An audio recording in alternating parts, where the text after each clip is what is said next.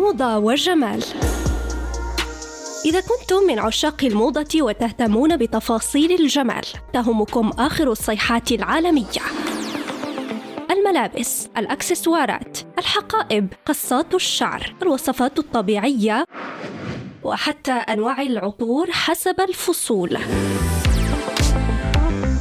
موضة وجمال عنوانكم المناسب يوميا مع أسماء الخياري على ريم راديو.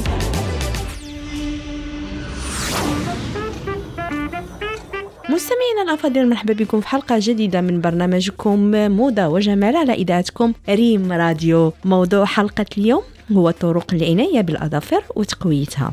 كيطمحوا بزاف ديال النساء والفتيات في الحصول على أظافر قوية وصحية ونظيفة. فالعناية بالأظافر هو شيء مهم وضروري في روتين العناية بالجسم.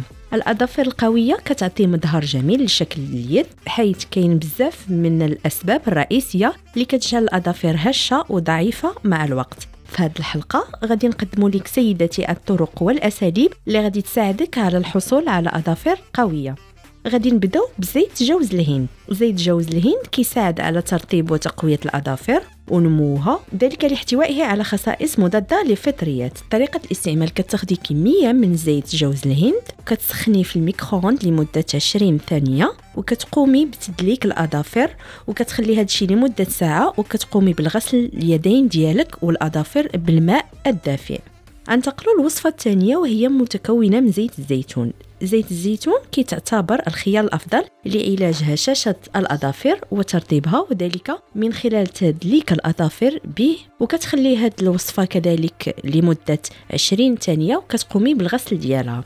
زيت اللوز كيتم الاستخدام ديالو من خلال وضع زيت اللوز على فرشاة أسنان قديمة وكنقوم بتوزيعه على الأظافر كاملين قبل ما نعسو وكنغسلو يدينا في الصباح ومن بعد كنديرو مرطب لليدين.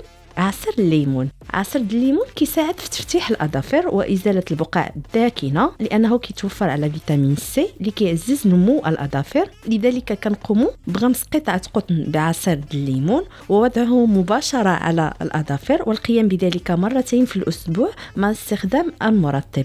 الخل كيرطب الأظافر من خلال وضع قطرات ديال الخل على القطن وكنخليو داك القطن حتى كيبس وكنقوموا بتوزيعه على الأظافر للحصول على نتيجة أفضل. كاين خليط كذلك وهو خليط القهوة وسنيدة. كنقوموا بخلط آه، مزيج ديال القهوة وسنيدة وكنزيدوا عليهم شوية ديال عصير الليمون وكنديروه ماسك اليدين ديالنا وكنقوموا بغسل ديالو. مستمعينا الأفاضل كنوصلوا لنهاية الحلقة. موعدنا كيتجدد بكم في الحلقة المقبلة.